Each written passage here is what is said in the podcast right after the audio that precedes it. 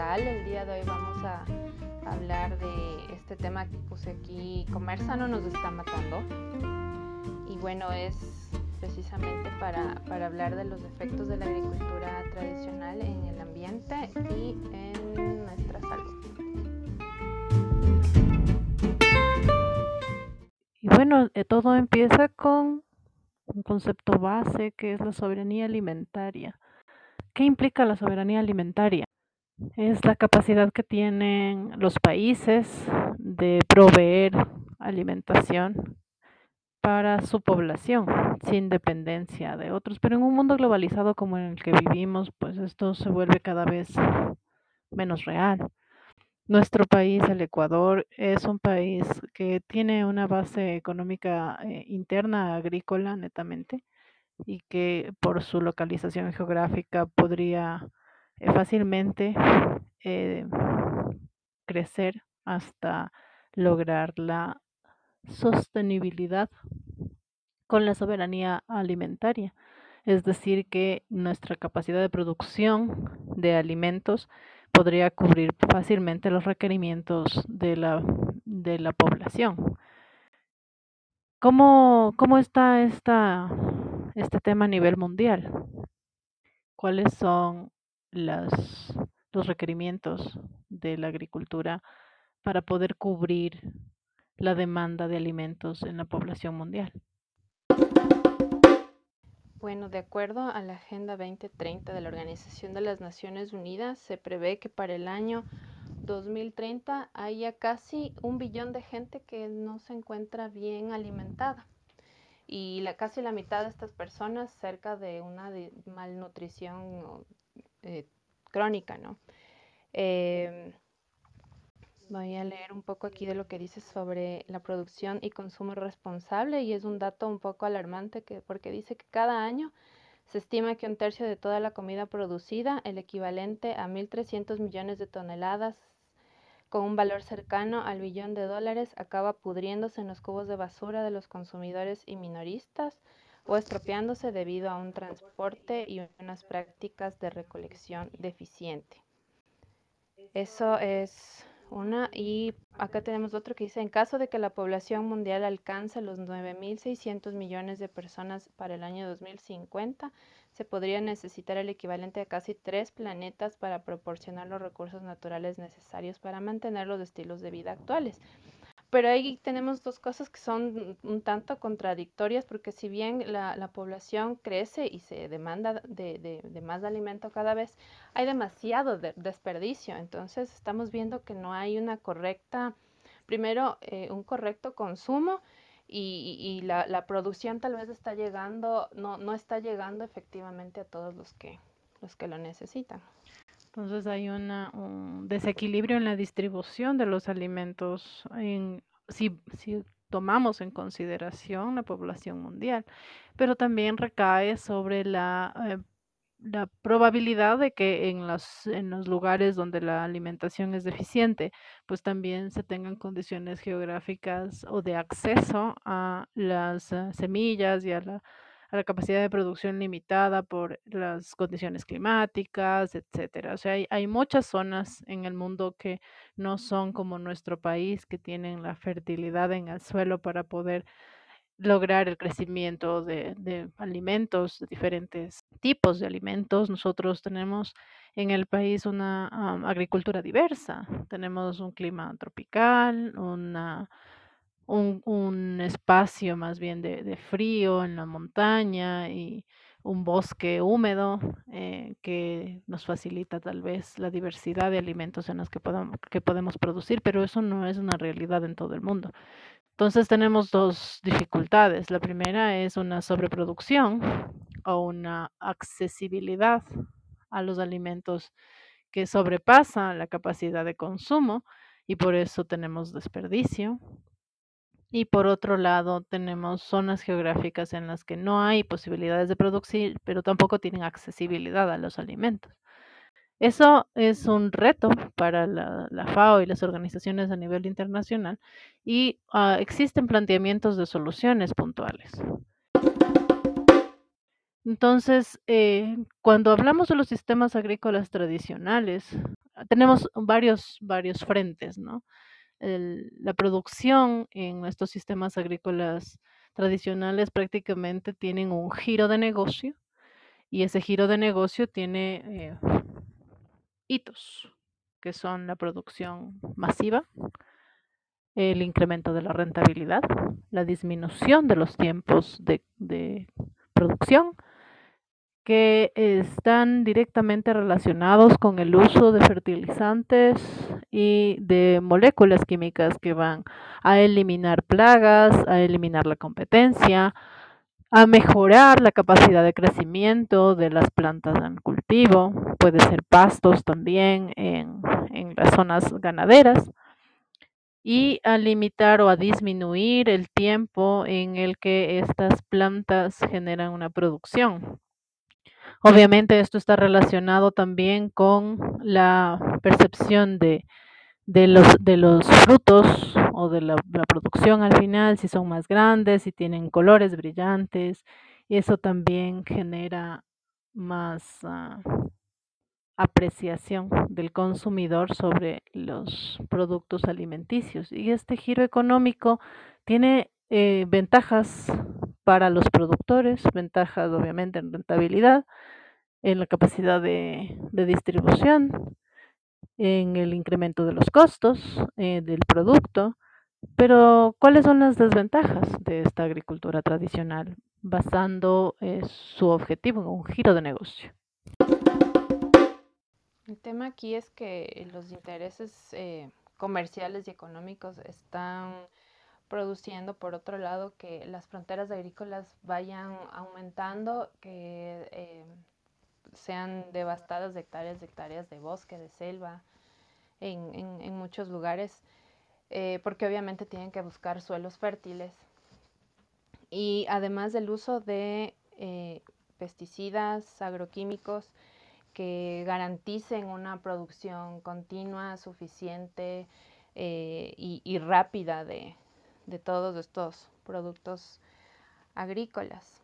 Em, se ha visto y se hemos revisado muchos de los efectos que, causan los, agroquímicos, tanto en la parte eh, ecológica como en la salud humana, ¿no? Los efectos que, que existen eh, tanto para las personas que están en contacto directo con, estos químicos como las personas que, consumimos de esos alimentos, porque ya está más que demostrado que existe concentraciones importantes de, estos químicos en, los alimentos que, consumimos eh, regularmente, ¿no? Bueno, lo que estaba mencionando es que uno de los químicos que mayor impacto tiene son los glifosatos, que son administrados ampliamente en las, en las zonas agrícolas y este mm, químico puede fácilmente ser metabolizado, destruyendo el hígado cuando hay una exposición laboral. Además, eh, existen otros químicos que tienen eh, bases eh, que pueden eh, ser metabolizados por el, el, sistema del hepático a nivel sanguíneo, se van a generar diferentes metabolitos secundarios y estos pueden ser liberados a través de la orina y por eso es que es eh, posible medir las concentraciones de estos residuos en, em, en, los seres humanos, tanto en sangre como en orina. Pero muchos estudios, y probablemente la mayor parte de ellos, están centrados en la exposición laboral, es decir, las personas que eh, son agricultores o son trabajadores de un sistema de producción agrícola tradicional y que usan eh, estos químicos a gran escala. El, el cuerpo lo va a adquirir este químico a través de la respiración, a través de la piel y es, de esta forma que se va a contaminar. Obviamente existen ya eh, muchas limitaciones en países como en Estados Unidos, en los que eh, tienen límites de, administración de estos químicos precisamente para evitar la, la contaminación y la intoxicación en los, en los seres humanos. Estos químicos pueden afectar, como mencionaba hace un momento, al hígado, la capacidad hepática de metabolizar o de destruir los tóxicos se va limitando a lo largo del tiempo. pueden generar reacciones anafilácticas agudas eh, que pueden al final producir la muerte en, una exposición masiva a los químicos. El problema es que no solo se va a limitar a la población eh, trabajadora asociada a la agricultura tradicional, sino que eh, pueden también verse afectados personas que viven aledaños a las zonas de producción agrícola. Um, y en Argentina, pues hubo muchos documentales que demuestran la contaminación en niños en las escuelas que están aledañas a los sistemas de producción. Entonces ya eh, esta contaminación se vuelve muy, muy crónica y afecta realmente la salud de la, de la población. Ahora, eh, existen otros efectos sobre la salud humana que no necesariamente están documentados. El efecto crónico del consumo de estos químicos a través de los alimentos. Es mucho más difícil establecer cuál puede ser el impacto de la intoxicación crónica del consumo de pequeñas dosis de químicos a lo largo del tiempo, cuando eh, sabemos, y los estudios demuestran, que existen residuos de fertilizantes y de agroquímicos asociados los alimentos que se expenden en los mercados o en los supermercados. Existe un, estudio muy interesante del 2010 en la revista Pediatrics.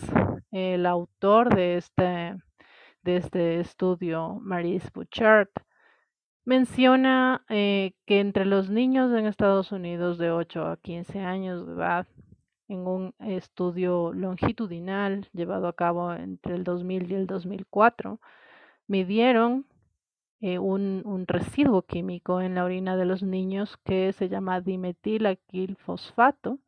Es un derivado del metabolismo de la contaminación con agroquímicos.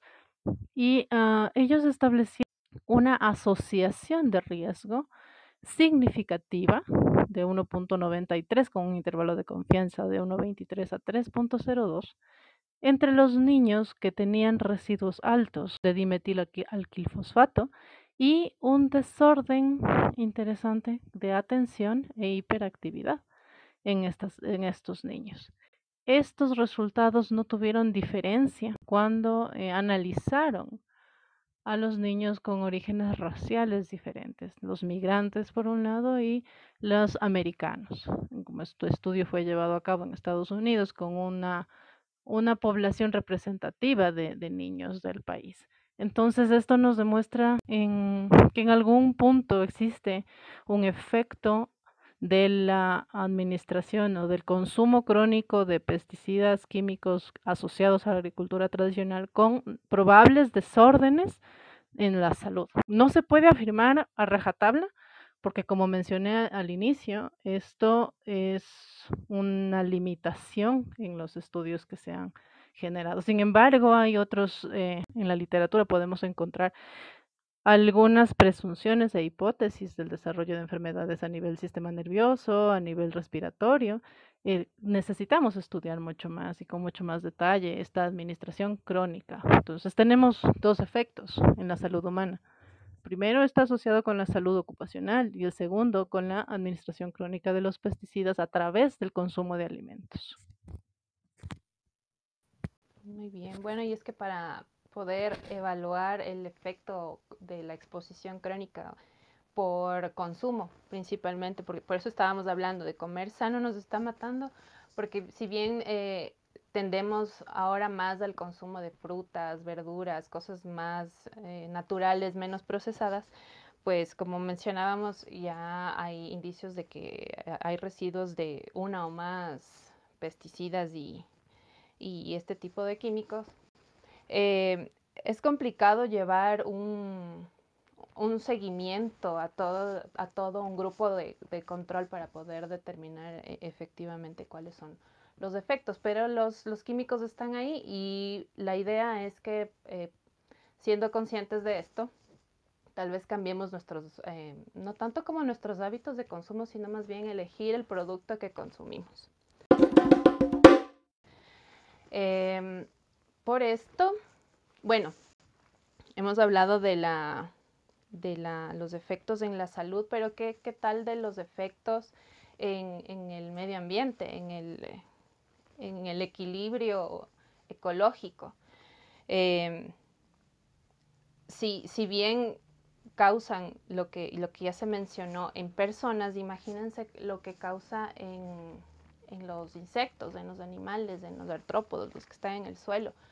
Eh, hubo un, un estudio que, que, se desarrolló en Europa por eh, una, digamos, matanza masiva de, de, abejas que ocurrió por la aplicación de un, un, pesticida de una importante casa comercial. Y a partir de esto es que se, se ha empezado con, con, la, con la regularización de este tipo de productos. La, la Unión Europea, si bien es muy estricta, es, es complicado también porque como hablábamos también de los, de los intereses económicos, las mismas eh, casas comerciales son las que financian muchos de estos proyectos. Entonces, bueno, frente a todo esto, hemos evaluado también lo que es la alternativa eh, ecológica de, de, de, la producción de, de alimentos agrícolas. Precisamente, entonces existen algunas limitaciones por los conflictos de intereses para poder generar estudios de, de mayor impacto o de mayor robustez científica por la falta de financiamiento precisamente para poder establecer estos parámetros. Sin embargo, eh, existe un incremento paulatino de lo que llamamos comida orgánica o agricultura orgánica. Entonces, ¿Qué es la agricultura orgánica o la agricultura ecológica? Bueno, la agricultura orgánica o ecológica es eh, como que volver el tiempo atrás y utilizar las mismas técnicas que, se utilizaron ancestralmente de, de, alimentos.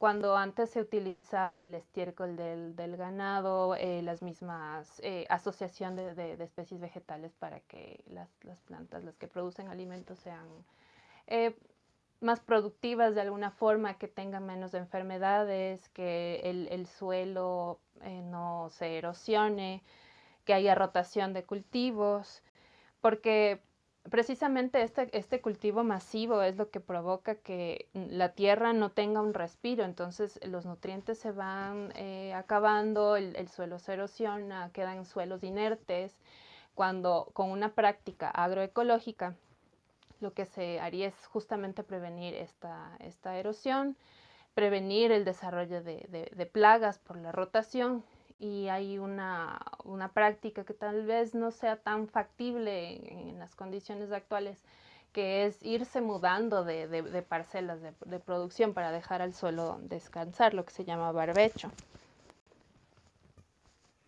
Precisamente esta afinidad que ahora tenemos por los alimentos que se etiquetan como orgánicos es mayor. En el año 2002 en la revista Pediatrics también, eh, Foreman Joel y colaboradores establecieron que existe un incremento de esta afinidad y la producción de comida orgánica de 3.5 billones de dólares en 1996 a 28.6 billones en el 2010. Este incremento resulta importante y sobre todo porque empezamos a asociar los efectos de eh, la salud o de protección contra las enfermedades como resultados del consumo de alimentos que eh, son de origen orgánico, entendiendo el término orgánico como eh, la ausencia del uso de fertilizantes o pesticidas en la producción.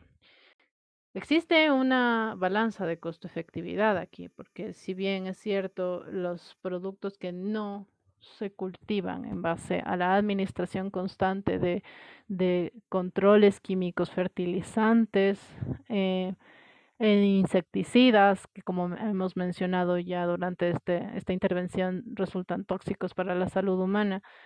esa ausencia también va a provocar, por otro lado, una limitación del crecimiento, va a ser más lento, probablemente pueda ser objeto este cultivo de mayor cantidad de plagas que van a limitar también la apreciación eh, de la calidad de, los, vegetales, de, lo- de los alimentos, porque de alguna forma existe una percepción de calidad en base al tamaño, al color brillante de la, fruta o el color verde eh, de la verdura. Entonces, ah, tenemos esta, este cambio de la percepción de la calidad o debemos trabajar sobre ese cambio para poder eh, tener rentabilidad también en base a la agricultura orgánica.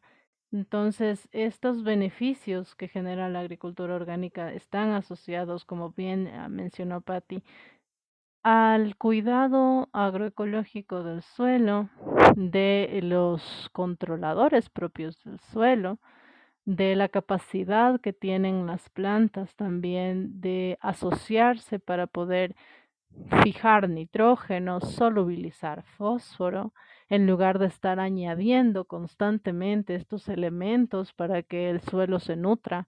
La cantidad de materia orgánica que puede ser añadida precisamente en base al abono con estiércol de diferentes animales, porque son consorcios de bacterias que están asociados a este tipo de intervenciones y que finalmente garantizan el crecimiento de, los de las plantas asociadas a los microorganismos fijadores del suelo, solubilizadores de fósforo, que son competentes y que al final también nos dan una, una producción que puede ser rentable.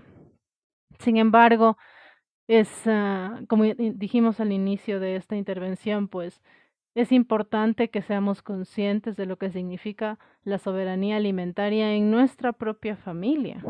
Cómo somos capaces de producir también cierto nivel de alimentos en nuestras, en nuestras localidades.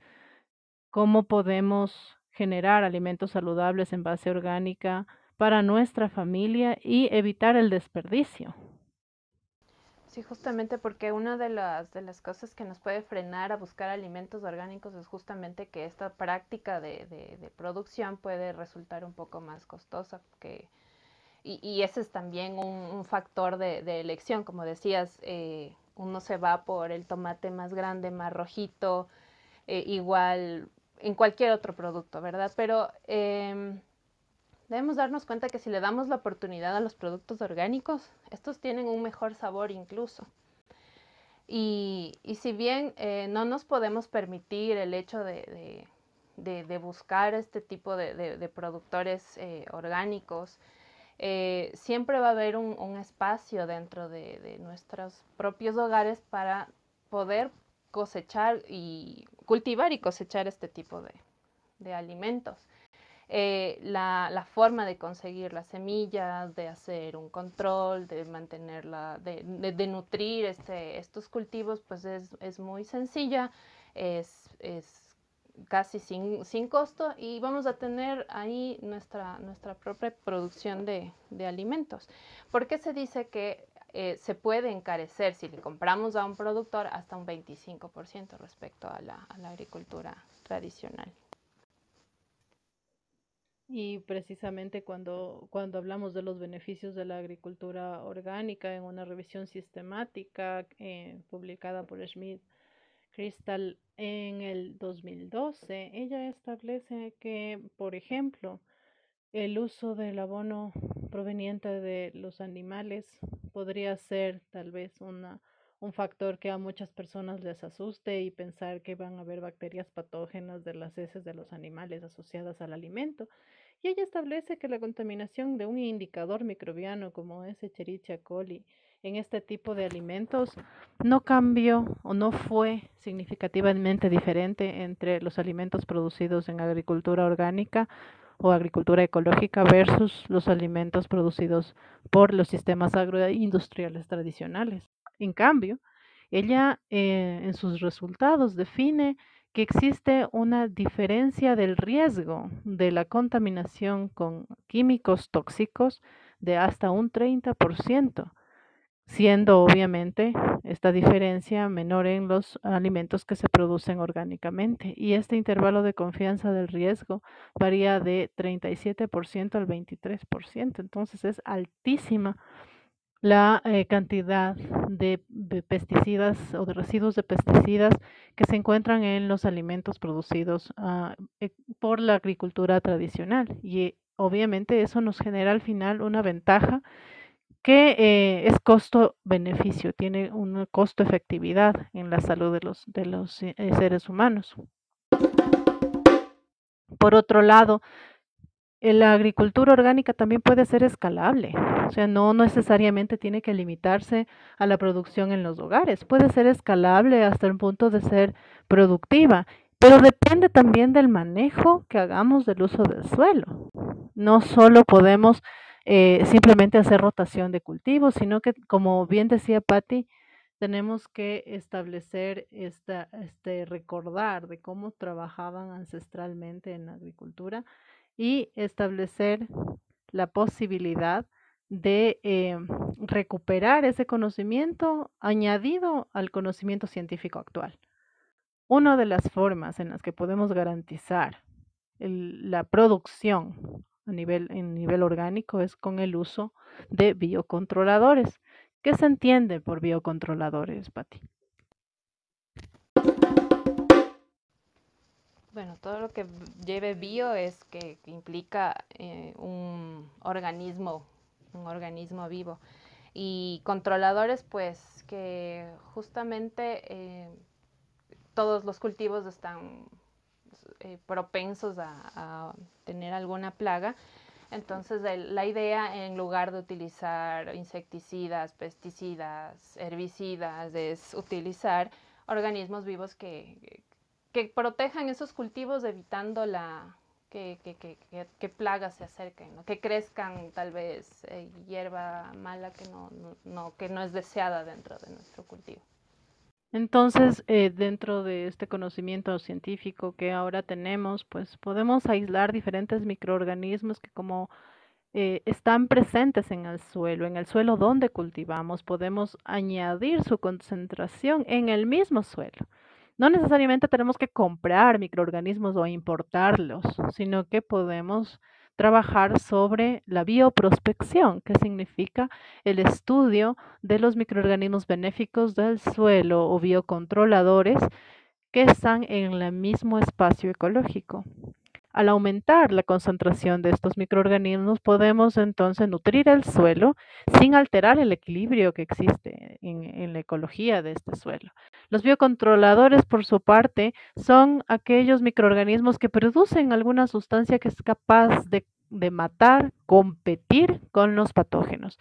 Existen hongos, ¿sí? como tricoderma, como bauberia, metarricium, que son capaces de competir con los patógenos. Pueden, la boveria, por ejemplo, intoxicar a los insectos, que son eh, plagas de las, de las plantas, y con ello podemos garantizar el crecimiento de esas plantas. Además, hay otra, hay otra condición que la ciencia nos ha demostrado y es que el aumento de biocontroladores y de microorganismos benéficos producen en la planta un incremento de su capacidad de defensa en contra de los patógenos. Esa capacidad de defensa innata en la planta, recordemos que es un ser vivo, ¿sí? va a mejorar también la posibilidad de que crezca y que eh, genere productos de, alta calidad. Entonces puede ser eh, la agricultura ecológica también eh, hábil para poder eh, generar productos que puedan ser comercializados fácilmente. Entonces, en conclusión, Patti, tenemos una agricultura tradicional que tiene un alto beneficio económico, si bien es cierto, pero en nuestro país, al menos en el Ecuador, nosotros contamos con la eh, localización geográfica que nos permite tener varios espacios, varios climas, estratos en los que podemos cultivar diferentes tipos de alimentos y que a medida de que nos concienticemos y mejoremos nuestra capacidad de eh, controlar los sistemas de agricultura ecológica con microorganismos benéficos, recordando las prácticas ancestrales de cultivo, ¿sí? podemos llegar a tener sostenibilidad en los sistemas agrícolas y ser eh, productivos. ¿Tú qué opinas? Sí, justamente ir buscando el equilibrio. No, no podemos volcarnos de una a la, agricultura orgánica por, por, muchos factores, ¿no? Sobre todo el, el, económico es el que más pesa. Y creo que con eso terminamos. No sé si quieres añadir algo más, sino para darles paso a las preguntas. Creo que con esto hemos, hemos cerrado. Yo simplemente eh, invitarles a, a reflexionar acerca de la capacidad que tenemos eh, de producir alimentos y de prácticamente ser soberanos en nuestra, en nuestra alimentación. Probablemente no al 100%, pero plantearnos la meta de, construir esta sostenibilidad y esta soberanía alimentaria primero en nuestros hogares y luego poder compartirla con las personas que viven a nuestro alrededor poco a poco. No es a rajatabla, jamás nada funciona a rajatabla, siempre hay que ir paso por paso. Y cuando hablamos precisamente de biocontrol, pues estamos hablando de biotecnología verde y Queremos también compartir con ustedes nuestras siguientes intervenciones después de sus preguntas para seguir conversando de estos temas.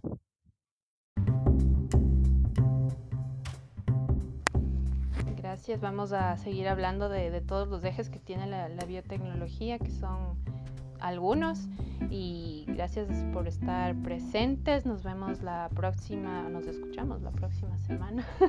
Esto fue Hablamos Bio con, con Fer, Patricia y gracias Andre, Ale, Raquel, Ross por estar aquí. Cierro la sala.